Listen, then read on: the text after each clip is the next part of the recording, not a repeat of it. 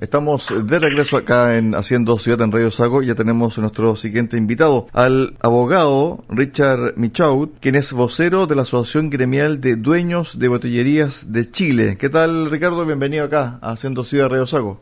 Muy buenas, Cristian, ¿cómo estás? Todo muy bien también por acá. Bueno, Ricardo, desde el año pasado que está en vigencia la nueva ley de alcoholes y hay una polémica, especialmente por hechos de violencia ocurridos en algunos locales, sobre la solicitud y la obligación de esta hacia los consumidores que tienen que mostrar su carnet de identidad y efectivamente ha provocado una serie de inconvenientes para los dueños de botillería, abogado. Así es.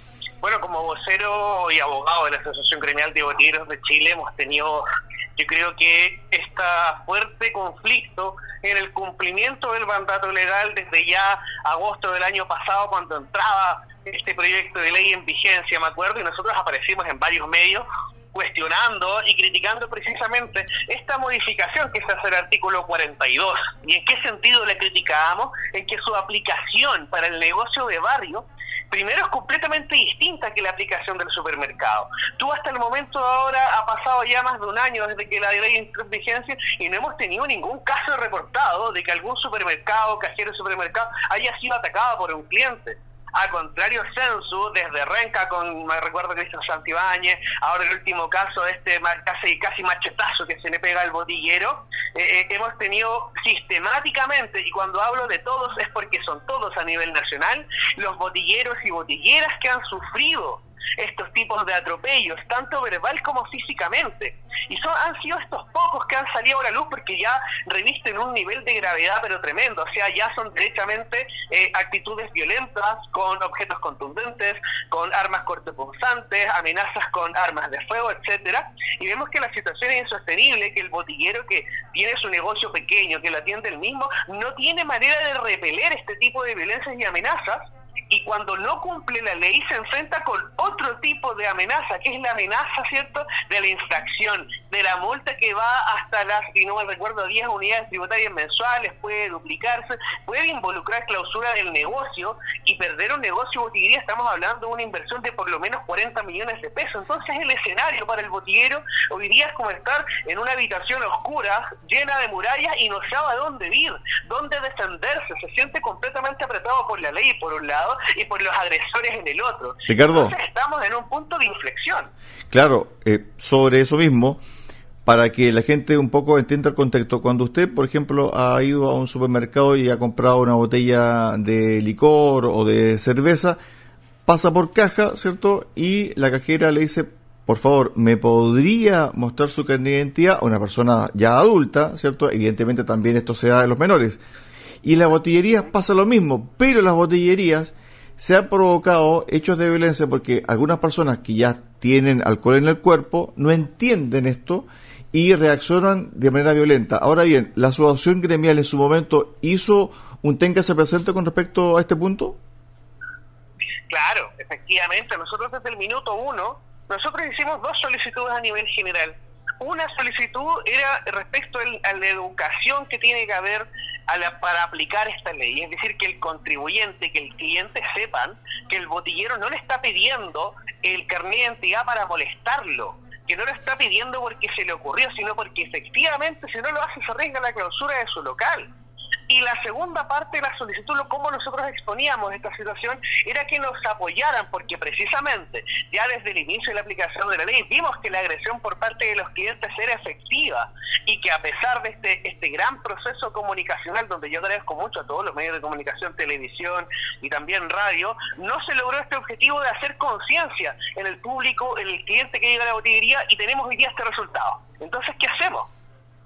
Claro, porque en definitiva también esto pasa por una suerte de criterio. Ahora, el botellero puede tener un criterio, es decir, si es una persona adulta, mayor, que él conoce porque es un cliente habitual, claro, no le va a pedir eh, su cédula de identidad porque lo conoce, porque sabe que es mayor de edad.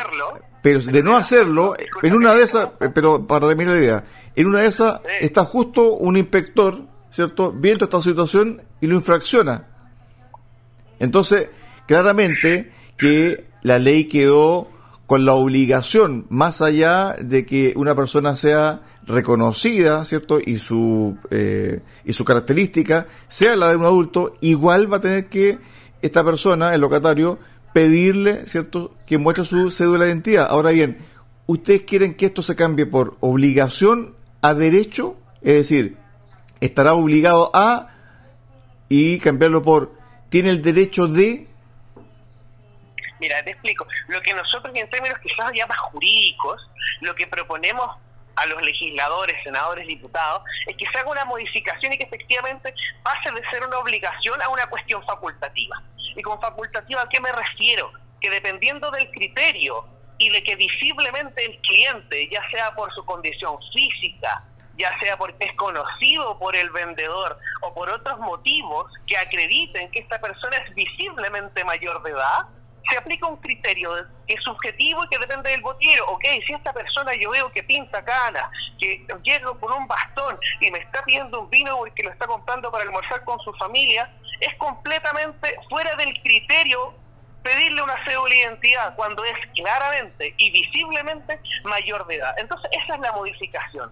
Cuando aparezca fuera de toda duda la mayoría de edad de una persona por distintas circunstancias o hechos físicos o características de la misma, su mayoría de edad no sea necesario solicitársela. Esa es la parte que queremos agregar, este, este es lo que hablo que es facultativo. Ricardo, bueno, han habido muchos casos y a, mí me ha tocado ver más de uno en supermercado, por ejemplo, donde va un adulto mayor con bastón, por ejemplo, con una botella de vino tinto, ¿cierto?, a cancelarla y le piden su carnet de identidad y la persona se siente también agredida porque en el fondo dice, pero ¿cómo me está pidiendo mi carnet de identidad para yo acreditar eh, que soy adulto? Y en el fondo él le dice, soy adulto mayor, compréndame. No, pero es que eh, la ley lo dictamina así.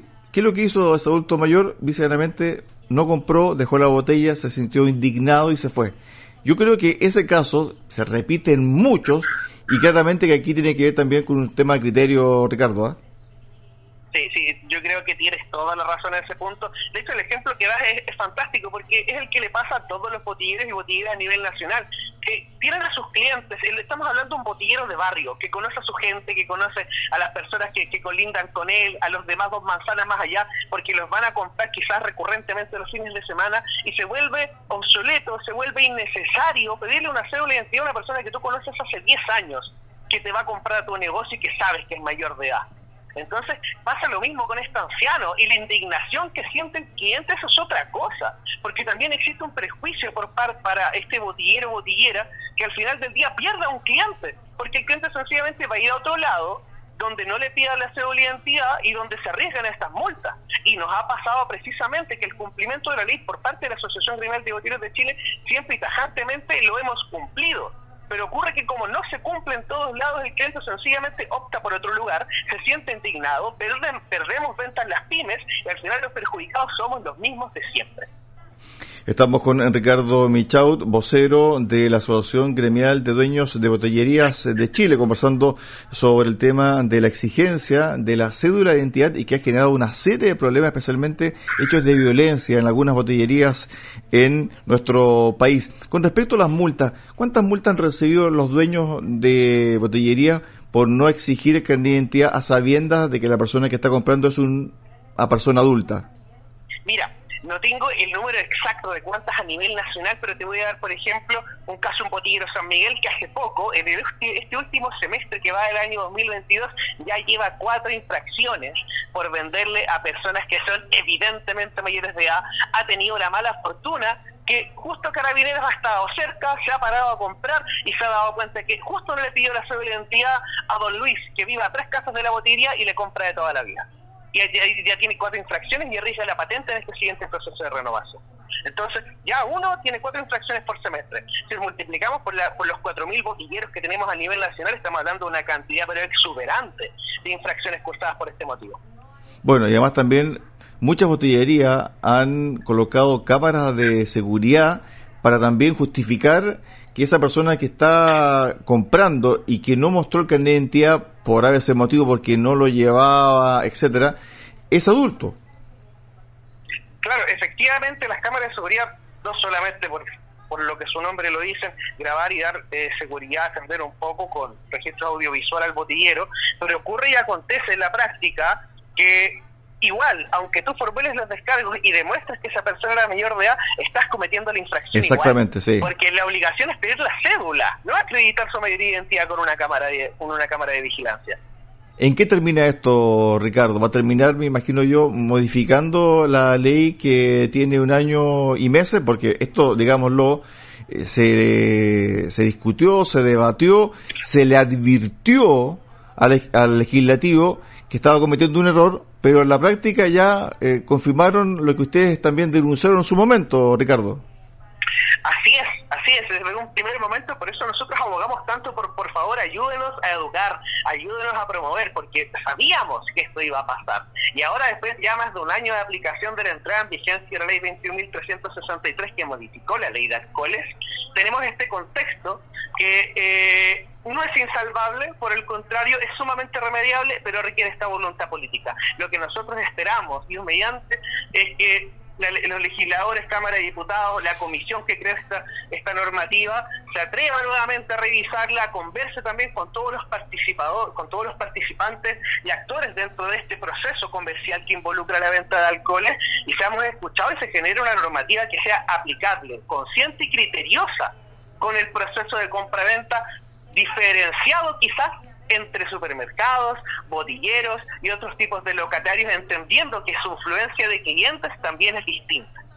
Ricardo, por último, ¿hay experiencia internacional con respecto a este tema que estamos nosotros debatiendo? Sí, hay experiencia internacional. Eh, yo te cuento, un tiempo tuve la oportunidad de estar en Estados Unidos y precisamente allá te piden identificación a todas las personas. Pero ¿qué es lo que ocurre? Todas las personas que yo veía que iban a comprar estaban desde el momento que llegaban, que entraban sacando su billetera con su identificación. Había un nivel de educación y de respeto a la norma tan establecido que yo en ningún caso llegué a presenciar a alguien que se llegase a molestar porque le pidiera la identificación para comprar alcohol. Entonces vamos a lo siguiente, si no logramos educarnos entre nosotros y generar ese status quo del cual te estoy hablando, entonces tenemos que mediar con eh, eh, medidas y, y modificaciones legales paliativas hasta que ya seamos capaces quizás de aplicar esta norma como lo se estableció ahora. Pero creo que en este momento, con este contexto, claramente ha fracasado este proceso de educación y concientización hacia el botillero, que le están obligando a pedir la cédula sin importar que una persona sea visiblemente mayor de edad.